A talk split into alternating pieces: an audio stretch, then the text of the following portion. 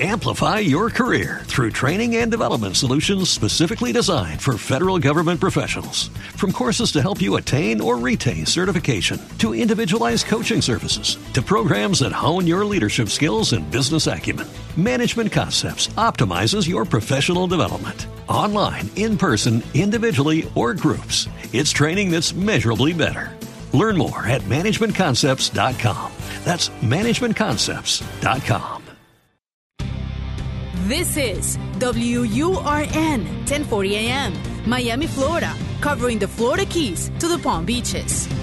Actualidad Radio, un idioma, todos los acentos, una sola señal. Una emisora de Actualidad Media Group.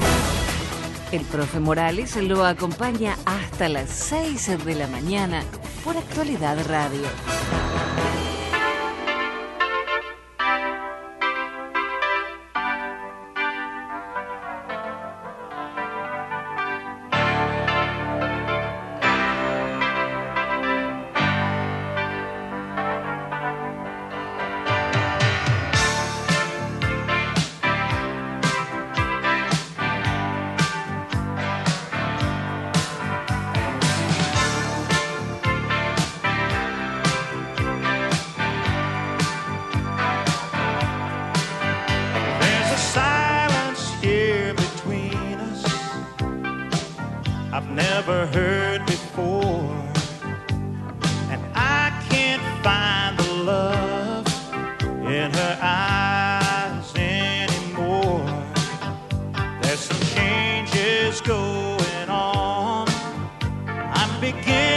To understand when I'm holding her. I swear I feel the presence of another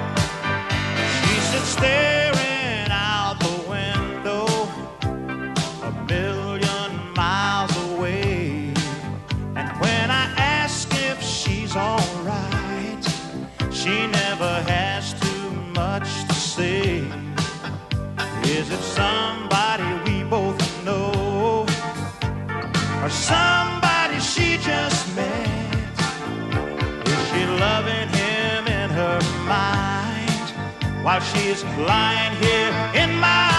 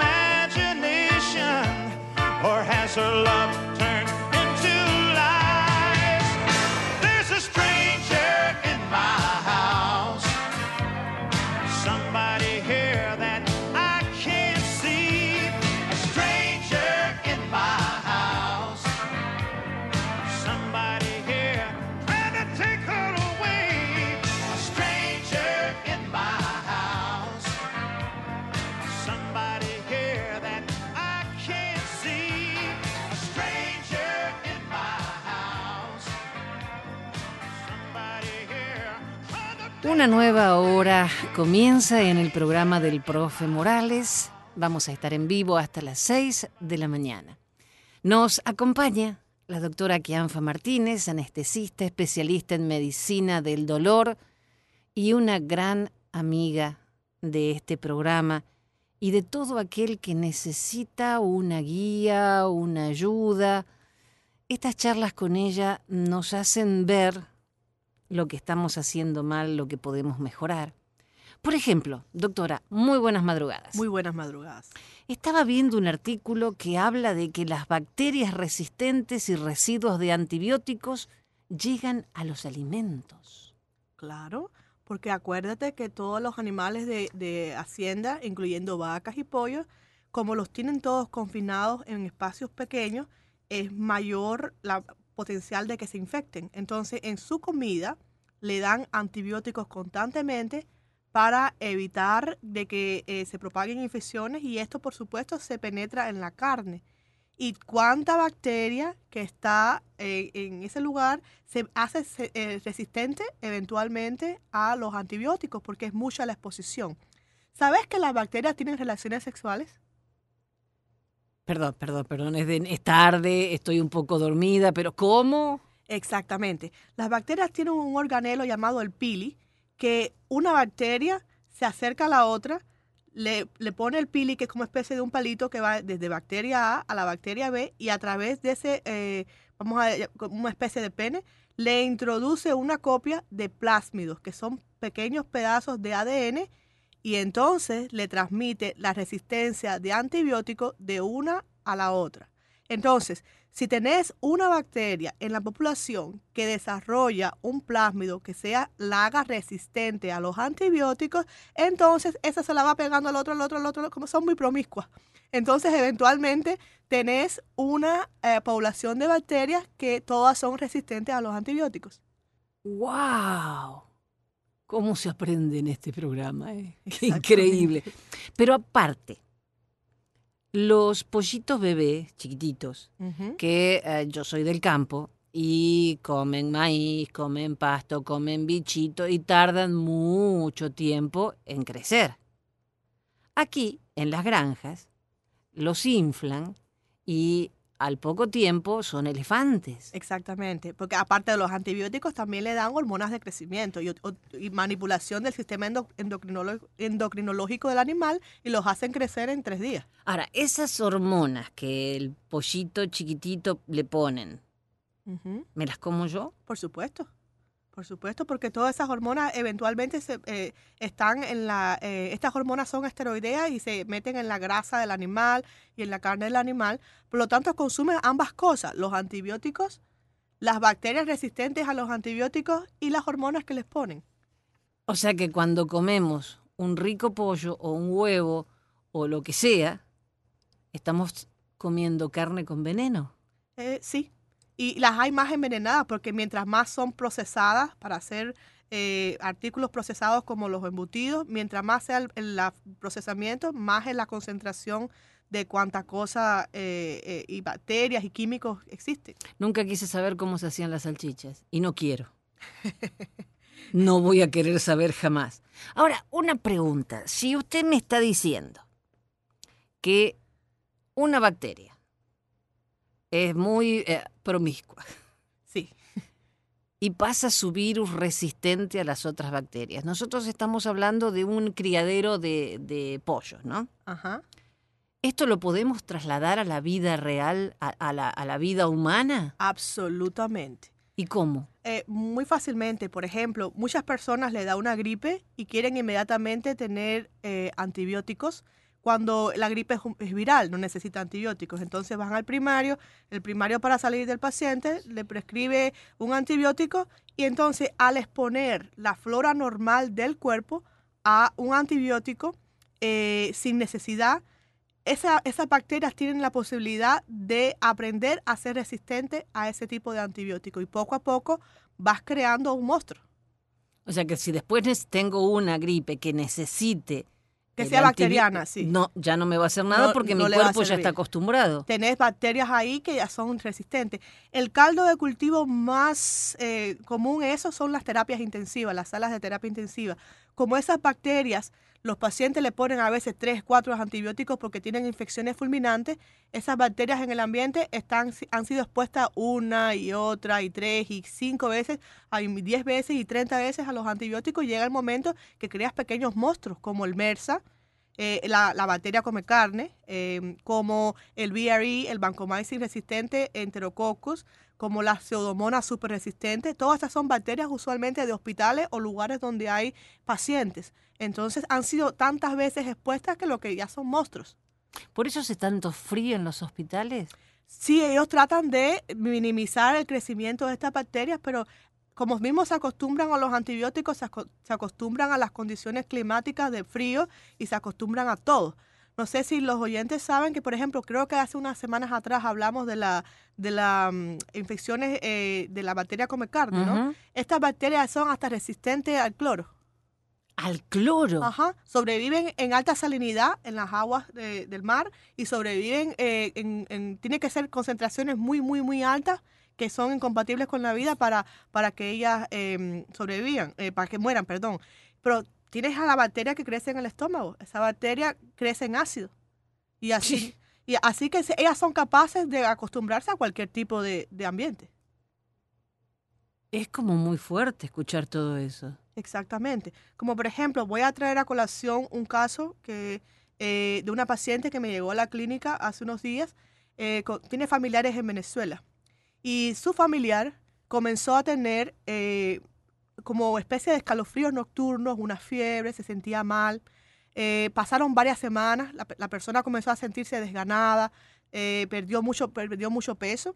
Y eh, sencillamente eh, la paciente me, cons- me consultó y me, mm, a mí me dio por pensar porque esas fiebres nocturnas o, o es malaria o es tuberculosis. Y le dije, mira, dadas las condiciones en Venezuela, Simplemente malaria o tuberculosis, no pues otra cosa. es la- son las más comunes. Especialmente uno siempre tiene que ver en, en cuenta Y el entorno. el entorno. Y dado el entorno de Venezuela, y como lo hemos comentado acá en este programa varias veces, esas dos enfermedades le dicen la trilogía, HIV, malaria y la trilogía mortal y, Y tri- y- y y tuberculosis. tuberculosis, que son las enfermedades rampantes en estos momentos en Venezuela.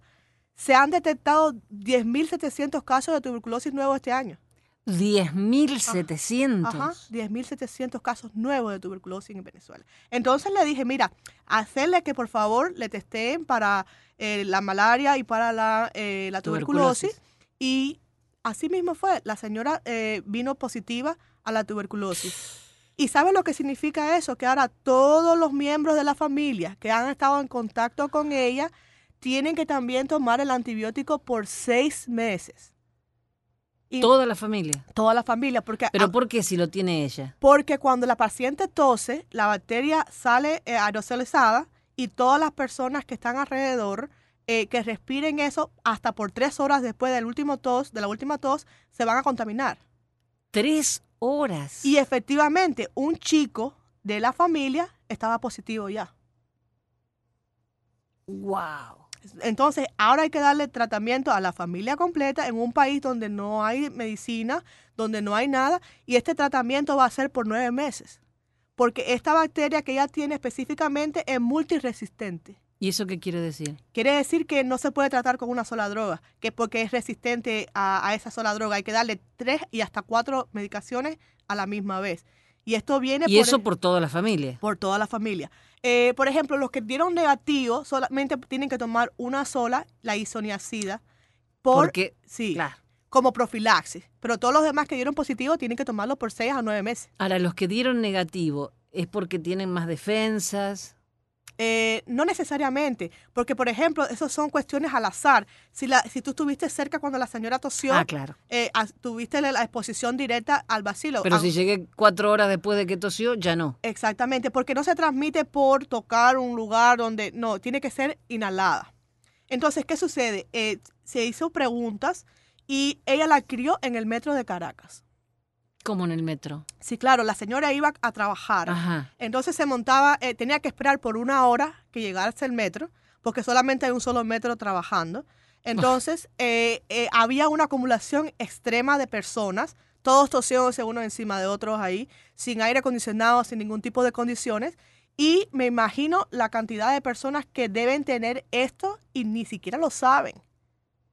Porque tú puedes adquirir la infección y si tu sistema inmunológico está más o menos bien, se encapsula en el pulmón.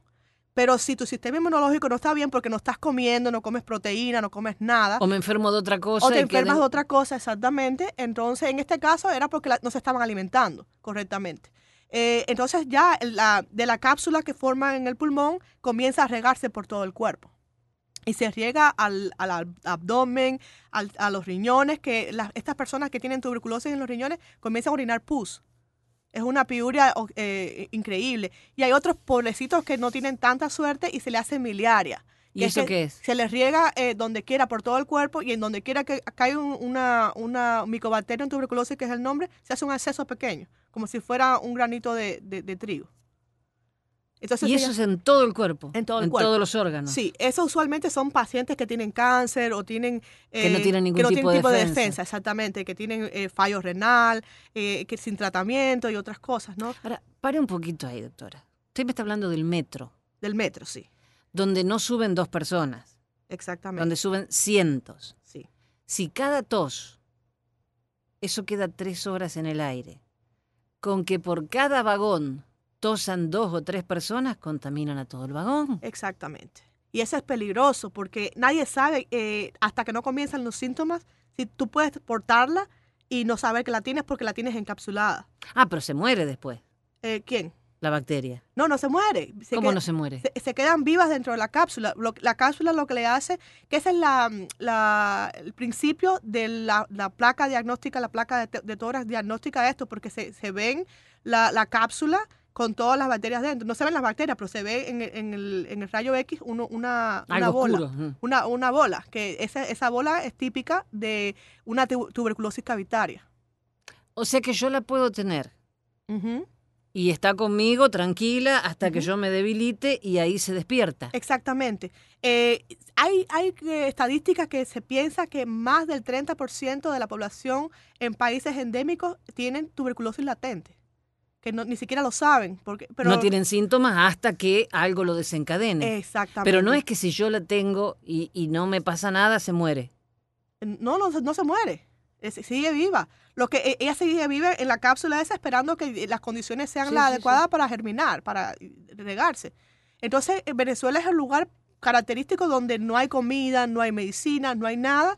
Entonces, imagínate, eh, eh, ha habido ahora casos de resurgente de tuberculosis multiresistente, como la, eh, la bacteria que hablabas al principio, a esto. Y esto me preocupa porque yo quiero utilizar este espacio para instruir a los oyentes de cómo reconocer los síntomas.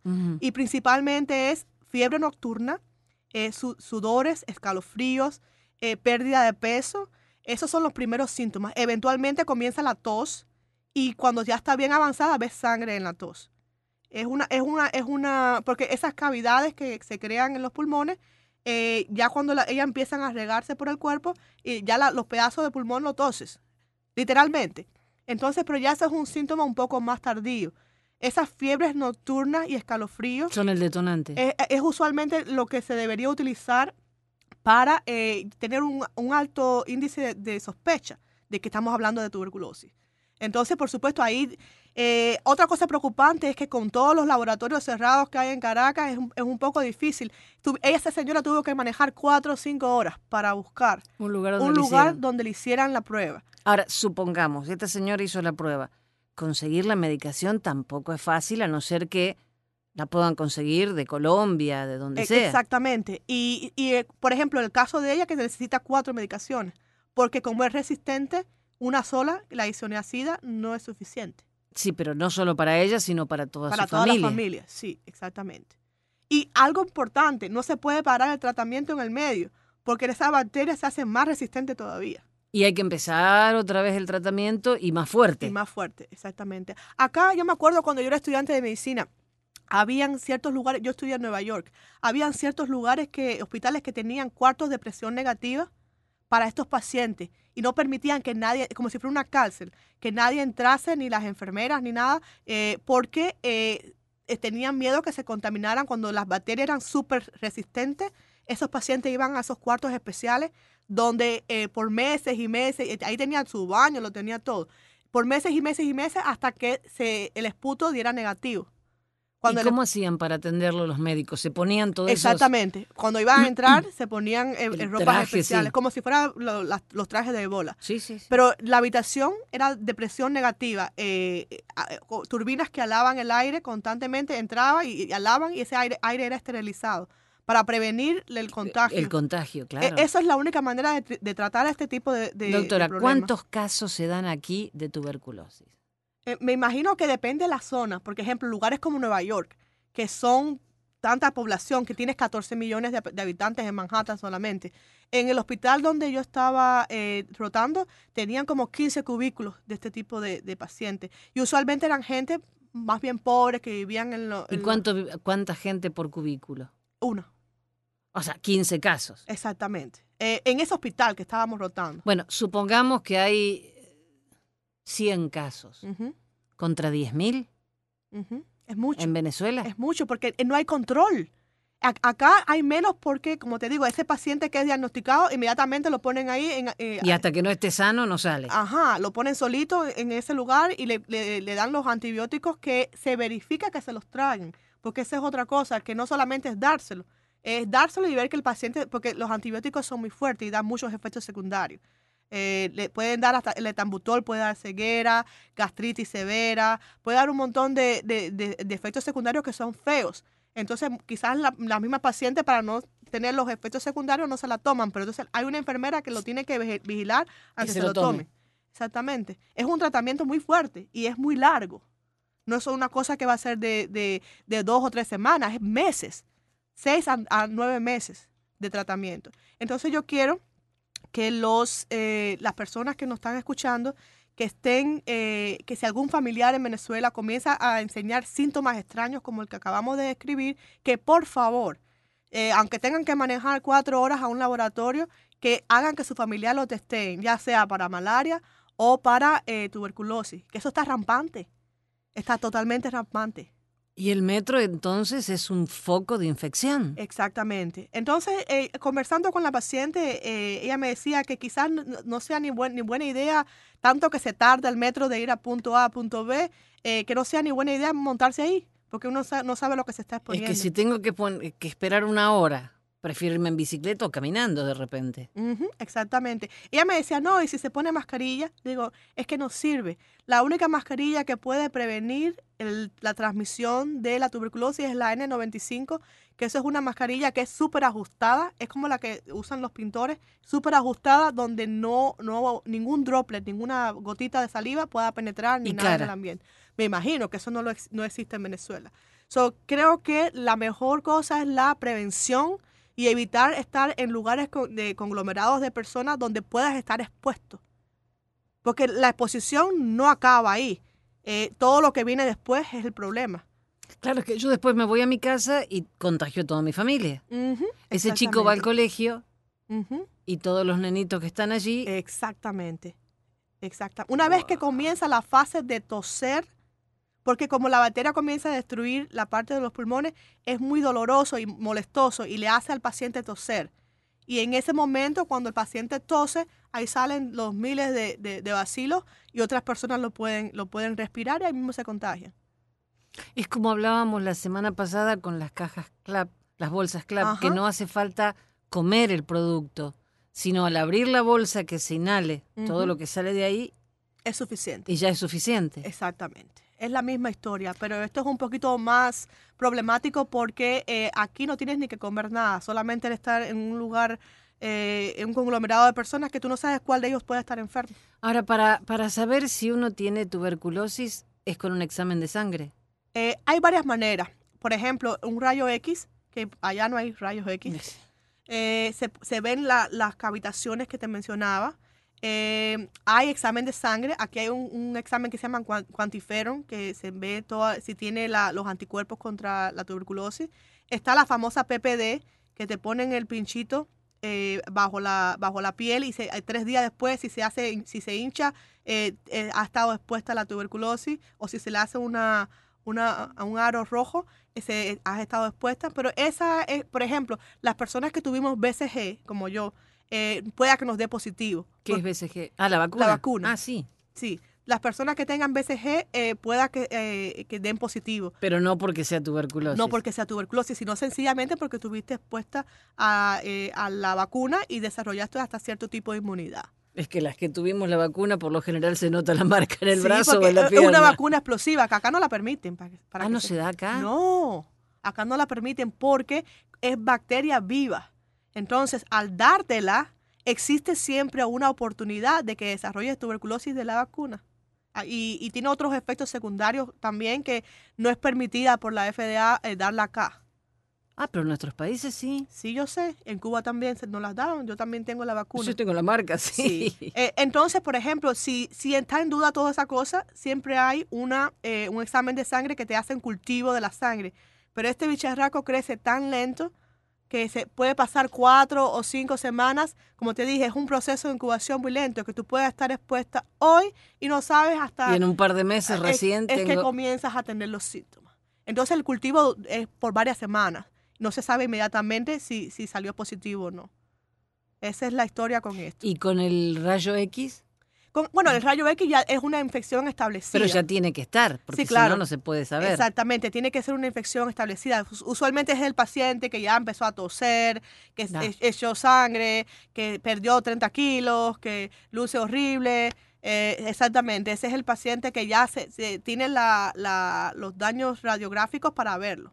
Y eso eh, es curable con medicina adecuada. Absolutamente, absolutamente. Es una enfermedad totalmente curable con los antibióticos adecuados, pero aquí mi única preocupación es que de dónde sacar los antibióticos en Venezuela. Ni siquiera la- los análisis. No, porque lo que sucede es que el presidente de, de Venezuela anda preocupado, eh, el usurpador Maduro El usurpador. anda preocupado en que la, en crear un enemigo, eh, como hizo Cuba. Eh, eh, Cuba creó el enemigo del imperialismo yanqui que venía a atacar y se, pasa- se han pasado 60 años Esperando el ataque. el ataque. Entonces le está creando un enemigo ahora para mantener la gente ocupada, que Colombia lo va a atacar y que le va a hacer, en vez de estarse preocupando, que se está muriendo la población. Eh, y si no es por una cosa, es por la otra, pero esto es altamente, altamente peligroso, Jenny. El tener tantos casos así rampantes en lugares, porque la población de Venezuela se está concentrando en Caracas.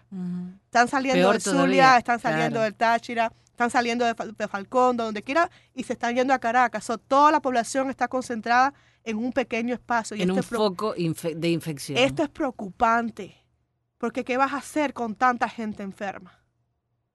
Es que por lo general la gente de campo tiene otra forma de vivir, eh, está más en contacto con la naturaleza, creo que es más resistente. Quizá lo esté hablando por, por experiencia No, pero es claro, es- personal. es- En el campo, los, los chicos que nos criamos en el campo, eh, jugando en el barro, con la lluvia, eh, teníamos una comiendo resistencia- comida sana. Aparte, yo cuando voy a mi país, el huevo, la yema, es un color fuerte, Un, naranja, y, pero es fuerte, fuerte. Y acá clara y yema el mismo color. El pollo no es tan grande, pero fue la señora a la quinta, a la, a la gallinero, lo trajo, lo mató, lo peló y listo. Y la verdura, por lo general, uno va a la quinta y corta la ensalada y la, la lava y la Exactamente, hace. no pesticidas, Nada. eh, no eh, eh, semilla, semilla transgénica Nada. de Monsanto, ninguna, No, no, no, no, no hablemos de eso, que ya es otro tema. ninguna cosa. Eh, Por supuesto, entonces eres una persona más saludable. Yo quisiera eh, que en algún momento Dios me diera la oportunidad de tener ese tipo de vida, eh, de, de tener mi, Ah. mi comidita del campo. Mi sueño. Eso, eso sería lo ideal, eh, porque así no estás expuesta a toda la porquería que nos está matando poco a poco, Jenny. Eh, por ejemplo, la leche que tomamos, eh, yo iba al campo, iba con mi, mi tacita, mientras estaban ordeñando, y ponía, que me dicen que no es higiénico, que no, que la, la enfermedad, yo ponía la tacita mía debajo de la ubre de la vaca, nunca supe ordeñar, Y me la tomaba ahí calentita. No, chica, lo higiénico es que le echen 4.000 antibióticos y, y 30.000 hormonas y entonces se la toman. Y aparte, es agua sucia, no leche. Exactamente. Y llegué al metro ochenta. Bueno, entonces, entonces sirve. Entonces sirve.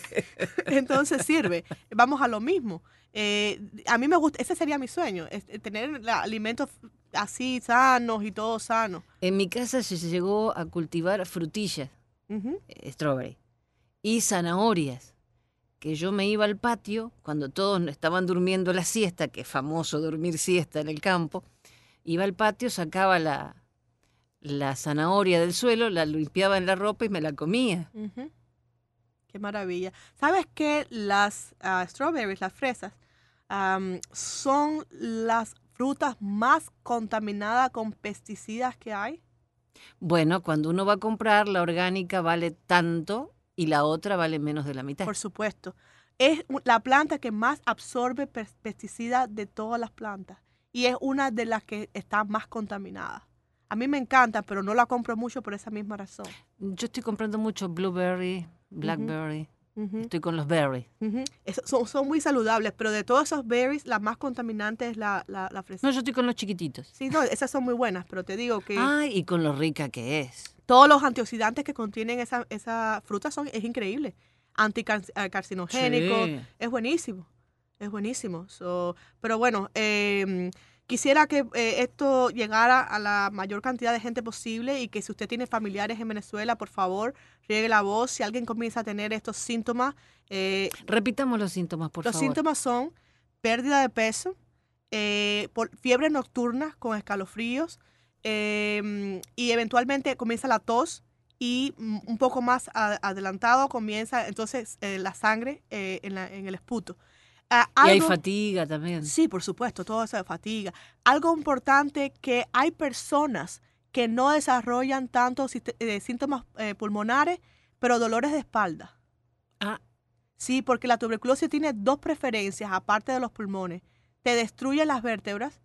Entonces, de lo- del pulmón eh, puede dar eh, toda esa fiebre nocturna, pero con dolor severo de espalda. Y eso cuando le haces un MRI a ese paciente, tiene eh, un acceso tuberculoso en, en una de las vértebras. wow. Esa es una de, la- de las variantes. Y la otra, dolor abdominal, porque le encanta hacer abscesos en la cavidad abdominal. So, esas son las, las dos variantes que existen. Eh, también hay una tercera variante que es con, eh, empieza la- el paciente a orinar pus. eh, y eso es porque se mete en los riñones. En los riñones. So, esas son las variantes más o menos que, que existen. Doctora, usted está en Venezuela. No tiene forma de hacer análisis. ¿Cómo diagnostica una tuberculosis? Bueno, clínicamente. Si no tenemos ni rayo X, ni tenemos nada, eh, el, patrón de- de- del paciente. Eh, el paciente te viene diciendo que tiene fiebre nocturna, que todas las noches empiezan los escalofríos, le toman la temperatura, tiene fiebre súper alta, pero por el día se mejora y no pasó nada. ¿Y pero si tiene dolores abdominales, por ejemplo? Bueno, ese es gran problema porque yo sé de personas que en Venezuela la han operado de apendicitis por, y era un acceso tuberculoso en la parte del abdomen. Y como no tenían tomografía, ni tenían, porque una tomografía, un CAT scan, tú le haces al paciente y ves específicamente si lo que está inflamado es la apendicitis o- Entonces o, sí. o- o- o que hay un acceso periapendicial, peri- periapendicial que no tiene que ver nada con el apéndice. Entonces ese fue el caso de un- de un paciente que leímos en un artículo que decía eso, que el, al hombre lo habían operado de apendicitis y no, y no era tal apendicitis, era que tenía tuberculosis en el abdomen. So, eh, básicamente es difícil para un médico bajo esas condiciones. Ahora, también para un médico es un riesgo porque está abriendo un abdomen, no sé, pregunto. eh, todo eso que está, eh, si es, es... bacteria, es pura y, y bacteria. no puede contagiarse el médico. Todo el mundo en el salón de operaciones, porque eso es una sobredosis de bacterias con- eh, concentradas ahí. Cada, a la tuberculosis le gusta hacer accesos. Entonces, cada lugar donde eh, ellos se accesan, hay, hay miles de millones de bacterias. Ahora, cuando se hace el corte, si supongamos se corta una de esas bolas, eso se riega. Sí, claro, eso, eso hay que tratar de sacarlo eh, con cápsula y todo, porque si se abre, se riega. Pero si usted no sabe que tiene esa cápsula y piensa que tiene una apendicitis, abre. eh, el médico tiene, sí, sus guantes, su barbijo, pero el normal, no uno especial como para que no entre. Exactamente, eh, todos van a estar expuestos. Desde el médico al instrumentista, al anestesiólogo, todo el mundo en el... En, Es demasiado grande. es horrible. Por eso le dicen la, la trilogía de la muerte a esas tres enfermedades, porque se han regado de una manera tan sin control malaria, eh, HIV y tuberculosis en Venezuela. Está fuera de control la situación. Estamos hablando de estas enfermedades en el año 2019, Ujú, cuando en otras partes del mundo están las tres controladas. Exceptuando los países más pobres de Sí, África. pero no eh, Venezuela. no, no. sí, En Venezuela llegó un momento de que tenía la- el índice de, de tuberculosis más bajo de toda Latinoamérica.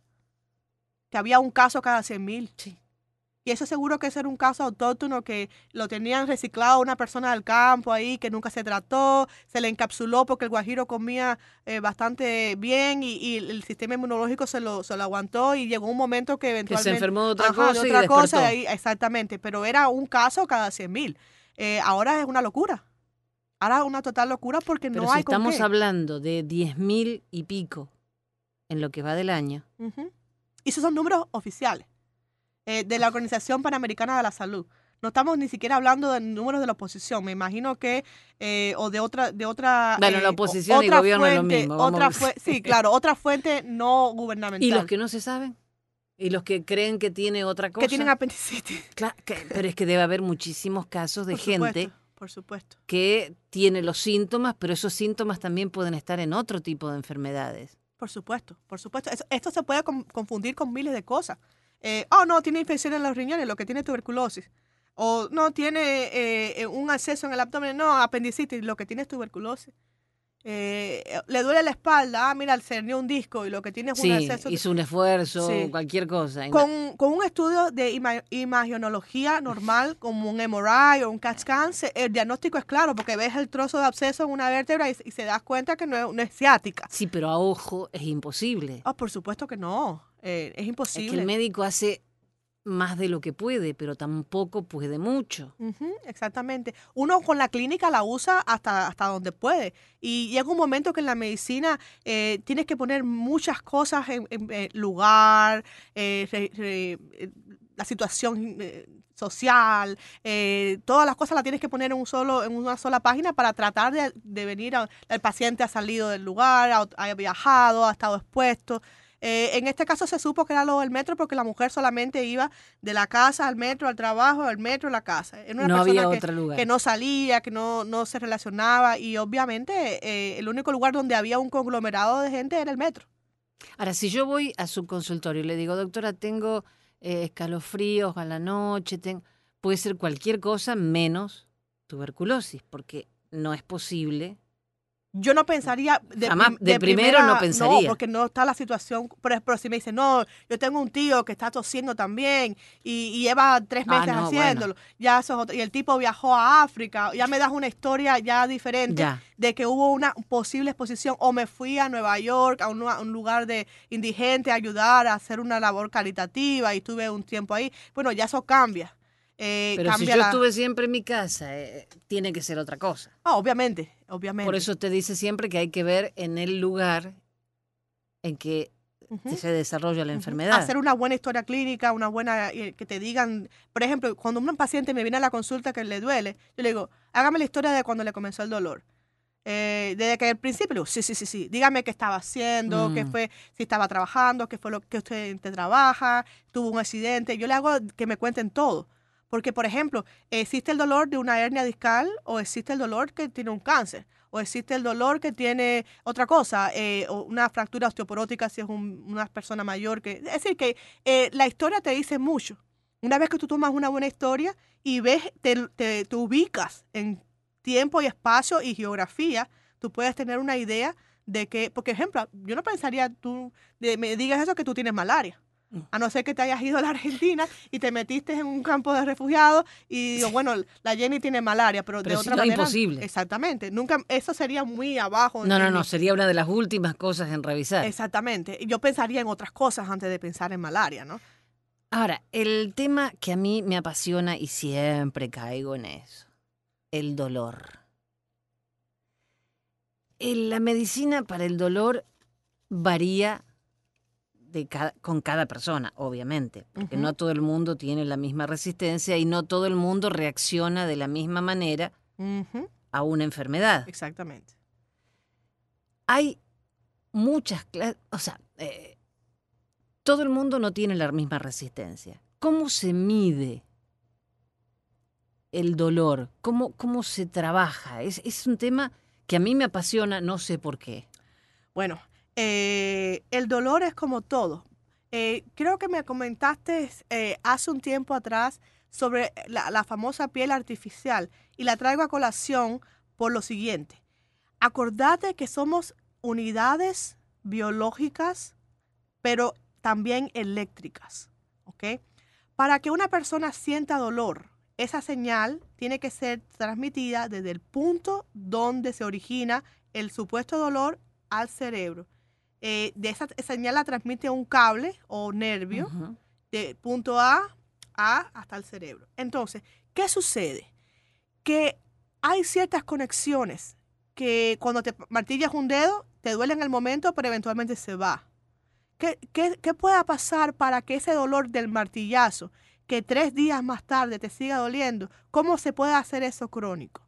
Eso se ve muy bien, por ejemplo, en personas que tienen eh, asuntos de eh, disco herniado y tienen eh, operaciones cervicales o lumbares, eh, que ese, esa, tienen tornillos y tienen otro montón de cosas ahí, eh, que el cuerpo aprende a perpetuar o hacer crónico el dolor. Entonces, ¿cómo sucede eso? Hay, esto es una parte que a mí nunca me había gustado ir mucho en eso porque para explicar cómo sucede es muy complicado. Es una, una orquesta de neurotransmisores, eh, moléculas viajando de un lado a otro, que hacen que ciertas conexiones se produzcan en algunos individuos, pero no en otros. En- eso tiene que ver con la genética, eh, tiene que ver con, con la, la cultura de la persona, tiene que ver con, con la personalidad, tiene que ver con muchas cosas. Y eventualmente, si las conexiones se producen, ese paciente va a experimentar un dolor cuando el que está al lado se está riendo con la misma situación. No todo el mundo experimenta el dolor igual.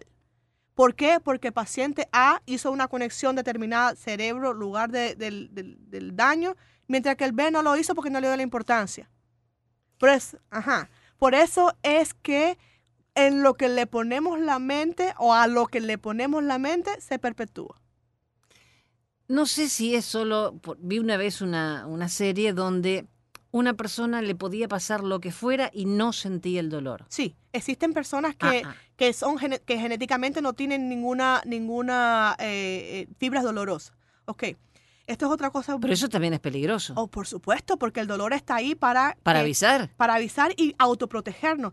Si vos pones la mano en un calor, te quemas. Y, y la señal de- del dolor enseguida retiras la mano. Pero el que no sabe. El que no, ¿No lo si- siente? no lo siente, se le, Se se le achicharra la mano y se le, se le cocina. Y no siente nada. ¿Qué, qué sucede? Eh, del cerebro eh, bajan todos los cables, la cablería nerviosa, hasta cada punto del cuerpo. Y en la médula espinal, cada pedacito de la médula espinal se transmite una cablería diferente. Por ejemplo, en la parte posterior tiene las, las sensaciones de vibración, de propiocepción. Por ejemplo, tú cierras los ojos y si mueves la mano y la- no tienes que ver que la estás moviendo, tú sientes que se está moviendo. Claro. Entonces, eso es propiocepción. La parte de atrás de la médula. Del lado tienes las fibras dolorosas y la parte de adelante tienes las fibras motoras. So, de acuerdo a dónde pu- puedas tener tú una, eh, un, un cuchillazo, un balazo o una compresión eh, de un disco herniado o de una, de una masa car- car- carcinogénica, lo que sea, es los síntomas que vas a tener. Si es hacia adelante, vas a tener problemas motor. Si es hacia atrás, vas a tener problemas de vibración y ese tipo de cosas. Y si es a los lados, va a ser problemas de dolor. Entonces, so, eh, esto es una, es una cosa tan complicada y tan fascinante que hasta ahora sabemos muy poco de la, de la situación. Entonces, tú me decías lo de la piel artificial. No es tan difícil crear una piel artificial. ¿No? No, porque ¿qué- ¿cómo tú crees que tú sientes cuando te estás rascando? Ni idea. Ok, Pero siento. exactamente. Debajo en- de, la piel hay unos sensores que cuando los deforma, ellos le mandan una señal al cerebro que han sido deformados a través del- de los caminillos que te estaba describiendo. Entonces, eh, el, el cerebro interpreta que hubo una deformación y eso es lo que tú experimentas como te, to- te tocaron. Entonces, hay uno para el frío, un sensor para el frío, un sensor para el calor, un sensor químico y un sensor para eh, el dolor y un sensor para las vibraciones y, y deformaciones de la piel. So, hay sensores eh, biológicos electrónicos que están debajo de la piel para eh, que son traducidos a señales eléctricas. De ahí esa señal eléctrica es transmitida al cerebro y el cerebro decodifica la señal, Entonces a mí me duele el cerebro. literalmente. A, a lo bruto, sí, pero o sea, yo me martillo el dedo, pero lo que me duele es en el cerebro. Te duele en el cerebro, pero ¿sabes qué? Eh, no sé si, si viste la película de Hannibal Lecter. El no, tipo que, no, no, no, no. Ok, No. el tipo le come el cerebro a una persona eh, viva y no sientes nada. Porque el cerebro como tal no tiene inervaciones o, sen- o sensores que, que de dolor, de, de frío, ni de nada. Tú- literalmente no hay sensación. Por eso anteriormente, o inclusive en el momento, se puede hacer operaciones del cerebro con el paciente despierto Tocando la guitarra o lo que de- sea. sí, despierto. sí, sí. Entonces le preguntan, a ver. ¿qué, va- qué siente? Eh, háblame, te puedes hablar bien. Eh, Y así es. So, el cerebro como tal, que es la, el control, no tiene eh, sensaciones nerviosas. O Solamente sea, me tengo que martillar el dedo para que el cerebro le duela. eh, el, el cerebro decodifica. Y Exactamente. entonces dice, duele, grita. Entonces, la, la creación de la piel artificial para que el robot sienta es porque sencillamente tiene los, los mismos sensores que en este caso no son biológicos, sino mecánicos. Bueno, está bien en el caso de prótesis, por ejemplo, esa gente o los nenitos que tienen eh, piernas artificiales o brazo artificial que le pongan una piel y que ellos también puedan sentir sensaciones, no solo niños, ¿no? Pero eh, también se está viendo para que las eh, prótesis puedan tener una piel que sienta. Ahí el único problema es la conexión. Porque, ¿qué sucede? Que tú le puedes poner, eh, yo creo que sería mejor eh, hacer una piel impresa de un printer, porque esa piel impresa de printer tiene eh, los mismos materiales del paciente y el mismo cuerpo va a crecer hacia ellas y la va a inervar. Porque si pones algo completamente artificial, no va a haber conexión de piel al cerebro, entonces nunca va a tener la misma sensación. En la, la criatura vino, no biológica como el robot, le pones un cable sí, no, que no, vaya no de importa, cable con cable, sí. Exactamente, pero en la parte biológica tiene que crecer de adentro hacia afuera. So, Ahora, con eso de impresión de órganos, que se está trabajando mucho por si llegamos a colonizar Marte, por ejemplo, que no pueden llevar mucha tecnología en la nave, pero con una impresora. Y, y mis- supongo que mis células madre podrán hacer cosas, ¿no? Por supuesto. Acuérdate que yo creo que te dije la otra vez que se mueren 40 personas al día en este país esperando un órgano. Eh, esto va a ser una tecnología que va a revolucionar, eh, eh, porque va a crear un órgano de tus propias células madres. ¿Sabes cómo se hace? Bueno, ¿qué sucede? Que uno imprime una cosa con tinta en un papel, Sí. ¿ok? En vez de usar la tinta, lo que se usa es el plasma del paciente. Es eh, mi tinta. es tu tinta. Esa es la tinta biológica. Entonces el printer comienza a ir de un lado a otro, eh, dándole capas y capas y capas de tu propia... em, porque por supuesto, el- ese printer ha sido programado dado a que le mide, eh, hace un- una, una, eh, una figura tridimensional del órgano que quieres hacer. Y le programas para que exactamente tenga 3 centímetros de largo, 2 centímetros de ancho. Exacto. Exactamente, entonces el printer va, hace una capita, retorna, hace otra capita, retorna, hace otra capita. Entonces, para atrás y para adelante, y va, y va depositando eh, tu propio plasma con células madre y, e imprime o hace una estructura tridimensional con tu propio material genético que incluye Que no hay rechazo jamás. que no hay rechazo jamás, exactamente. Incluye células, eh, tus células madres, más tu plasma, más todos tu, eh, tus nutrientes. Entonces, es creado de tu propio tejido. Por eso que no va a haber rechazo. No va a haber rechazo. Un Exactamente. día me decía un señor que él tenía miedo porque si la célula madre me la, por ejemplo, me decía, me daba el caso, yo inyecto para un riñón y después se quiere comportar como eh, un ojo, me va a salir con como un ojo en el riñón. Digo, yo no creo que... No, porque ¿qué sucede? Eh, mira, vamos a decir que tú tienes una persona que sabe imitar acentos, Ujú. ¿ok? Y se va a Argentina y habla como porteña. Se va a Cuba y se oye hacer que hola. Y se va para ah, Venezuela y tiene dice hola chamo. Entonces eh, el, el tipo sabe sa- hablar de- eh, todos los acentos de acuerdo a donde, donde se A donde meta. vaya. Entonces, ¿qué sucede? Que la célula madre, si cae en un riñón, em- empieza a ser más del riñón. Eh, porque ella se reproduce de acuerdo a lo que tenga alrededor. Claro, porque si yo pongo una célula madre en el riñón, ella no tiene idea de cómo se hace un ojo porque no está en el ojo. Bueno, sí tiene idea. Pero si está dentro del ojo, no Exactamente. si está en el riñón. Acuérdate que cada célula, ya esté en un riñón o esté en el ojo o esté en el dedo del pie, tiene la misma información, los mismos 46 cromosomas. Sí, Todo sí, está sí. de acuerdo con el ambiente. Por eso te dije el tipo que hablaba diferentes acentos, que si él se iba a un lado decía, oye, che. y, y dependiendo de dónde está, así se comporta. Claro, por eso yo le explico en mi, en mi lenguaje Ajá. normal, que no, no, de, no técnico. Si yo pongo una célula madre que es virgen, que es todo y es nada. La pongo en el riñón, no puede salir haciendo un pulmón, No, claro que porque no. no tiene la información del pulmón en ese momento. Ella empieza a hablar el lenguaje que se abre alrededor de ella. Entonces no tiene manera de no, mutar. para nada. No, para nada, porque eh, ella utiliza el ambiente para comportarse como las demás. Cuando en Roma habla, hace como hacen los romanos. Claro, no puedo, no puedo pensar que se va a convertir en un páncreas porque yo no le puse la información Ex- del páncreas. exactamente. Ahora, si la saco, si pongo una célula madre en el páncreas, obviamente va a ser se hace páncreas. parte de- del, del sistema exocrino o endocrino del páncreas. Es así. Por eso ahí es como trabaja la, la impresión de órganos, la impresión de tejido. Eh, utilizas la arquitectura del órgano deseado. Hay un chico que le trasplantaron la vejiga. Claro, es un órgano más simple que, Sí, bueno, que un pero- corazón. Pero hay un chico en estos momentos en este país que tiene una vejiga impresa de un printer tridimensional. Él, él nació sin vejiga, no sé, me acuerdo cuál fue el cuento.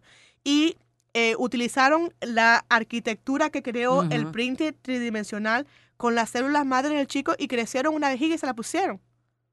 Ya existe. Claro, no es lo mismo imprimir una vejiga que es un saco biológico que hacer un corazón. pero es un o inicio. Pero es un inicio, exactamente. La medicina del mañana está ahí. Esa es en mi visión. Yo me proyecto, vamos a decir, 15, 20 años y que tú puedas ordenar un corazón por la internet. Sí, sí. Básicamente. Básicamente. Esa es la medicina que yo veo para mañana. Eh, ¿Por qué? Porque no sé si viste, lo- los eh, israelitas eh, imprimieron un corazón ya. Sí. Claro, todavía falta... To- le eh, faltan partes, le pero, fal- ajá, pero ya funciona eh, ajá. a media máquina, para decirlo así. Pero ya tiene en impresión 3D un corazón. Exactamente. Inclusive ya están en uso válvulas Sí, impresas. válvula sí. ya están en uso. Claro, eh, no es la, eh, ¿cómo decirte? La complejidad de un riñón o de un hígado, pero Sí, ya. Pero, pero ya está. Porque sabías que antes o hacías una válvula metálica, que eso tiene 30 mil otros problemas, porque tienes que tomar la cumadina, tienes que tomar... Y, y si te no dejas la, dejas la cumadina, te mueres, porque se te coagula toda aquella cosa. Em, y- o la otra opción era una, una válvula porcina, que era muy buena, pero duraba muy poco tiempo. Claro. Porque no es lo mismo un puerco que un ser humano. Y sí. Eh, las presiones son diferentes, la, la, fi- la fisiología es un poquito diferente, la posición del corazón, etcétera, etcétera. Son otras cosas que no, no vamos a entrar en eso, pero no duraba todo el tiempo. No, tenía, Había que reemplazarla. no tenías que tomar el anticoagulante como en la válvula metálica y vivir esclavo de eso y sabiendo que si se te olvida te morís. Así de simple. Tan sencillo como eso. No, pues eso no, no es así. Pero la otra había que reemplazarla cada cierto Exactamente. tiempo. Entonces, cada una tenía su pro y su contra. Sí. Eh, entonces, esto, esto imagínate, que ya no tienes que tener aquella cuestión de, eh, no sé, ética del, de que eh, hacer eh, organismos quimeras, ¿sabes lo que es, verdad? Que sea, tenga genética Mm. humana, pero que sea un puerco. Sí, sí. Que eso, eso era otro, otro cuento que... Otro problema. Sí, por supuesto. Pero no sé si me, me acuerdo que me contaste del, del, del CRISPR. ¿Sabes que Sí. Sí, que ellos están haciendo, esta es la otra medicina del mañana. Entre la impresión de órganos y los CRISPR, ahí tenemos lo que va a ser la medicina del mañana. Si yo sé que tengo, por ejemplo, una diabetes, si a mi bebé lo modifican antes de nacer, no la va a tener. ujú. O sea que no me parece que sea algo horrible como algunos que dicen, no, que modificado genéticamente, pero es para evitarle un problema. Por supuesto. Vamos a explicarle un, un- rapidito a la audiencia qué es el CRISPR. Es un sistema de edición genética que ya tiene varios años que se conoce, pero últimamente vino a la palestra porque Con un- el chino, con el chino. Ajá, él con las gemelas. eh, editó dos gemelas y estas gemelas eh, em, fueron modificadas para, eh, creo que no, que no le dieran sí, eh, HIV, la HIV, infección del HIV. sí. Entonces, ¿qué hizo el tipo? Eh, el lugar donde él sabe que se produce un receptor que el HIV penetra a la célula, se lo sacó. Entonces, estas dos son inmunes al HIV porque el HIV no puede infestar a las células T. Y de, y de esa manera que él las hizo inmunes a esto, puedes hacer lo mismo con el Alzheimer's, con el Lou Gehrig's, con cualquier enfermedad. Ahora estas niñas tienen hijos y esos hijos van a ser inmunes también. Exactamente. Y eso se va a propagar en el linaje ese. To- Ya no toda a- la progenie de esas dos van a ser inmunes al HIV. Exactamente. Por ejemplo, hay un trabajo que se está haciendo con respecto al Alzheimer's, que editar el gen APO, eh, APO4, que ese es el gen que si tú tienes dos copias de ese mismo gen, te da Alzheimer's. Ya te jodiste. Entonces, eh, ¿qué sucede? Que ellos están tratando de cambiarle un par de nucleótidos a ese ADN y ya eh, el Alzheimer está curado. Pero por supuesto, eso hay que hacerlo antes que nazca. Después que Claro, nace, que ya, claro, ya ya eres es un tarde. organismo, es demasiado tarde. Pero si es antes de que yo nazca, Ujú. cuando nací, mis, eh, mis descendientes tampoco lo van a tener. tampoco lo van a tener. Y como mismo tenés el asunto con el Alzheimer y el HIV, cualquier enfermedad infecciosa que uno tenga, eh, la puedes editar y sacarlo del, del cromosoma. Pero eso es maravilloso. Yo te digo, si el ser humano gastase un cuarto de lo que gastan en hacer guerrillas, ideologías estúpidas y tantas tonterías en la investigación científica, fuéramos una especie privilegiada. ¿Tú te imaginas? Eh, si todo ese dinero que se invierte en toda esa tontería ideológica se utilizara para este tipo de investigaciones, ¿dó- ¿dónde estaríamos como especie? Una pregunta retórica, pero a la misma Sí. vez muy importante para hacerla. ¿Te imaginas? Me, me duele imaginar cómo vivimos. Eh, ¿En qué lugar del mundo no hay una guerra? Conflictos por todas partes, eh, por ansias de poder. y- Ujú. ¿Y Exactamente. para qué? A propósito, hay un dictador me- menos, se murió el Mugabe. Sí, pero yo escuché periodistas que alababan la obra de Mugabe. Lo único bueno que lo compararon con Mandela, que Dios los cría y el viento los amontona. Aunque no sea muy eh, forma de expresarlo, pero es lo que siento.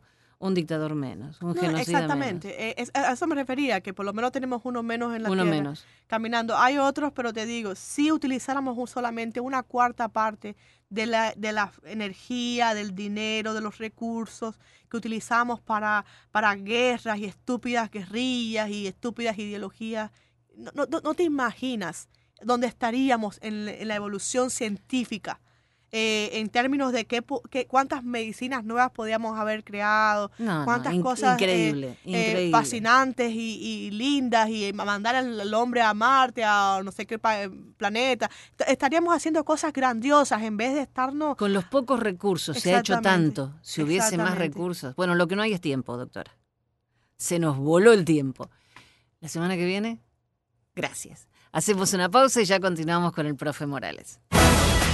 El profe Morales lo acompaña hasta las 6 de la mañana por Actualidad Radio. Amplify your career through training and development solutions specifically designed for federal government professionals. From courses to help you attain or retain certification, to individualized coaching services, to programs that hone your leadership skills and business acumen, Management Concepts optimizes your professional development. Online, in person, individually, or groups, it's training that's measurably better. Learn more at managementconcepts.com. That's managementconcepts.com.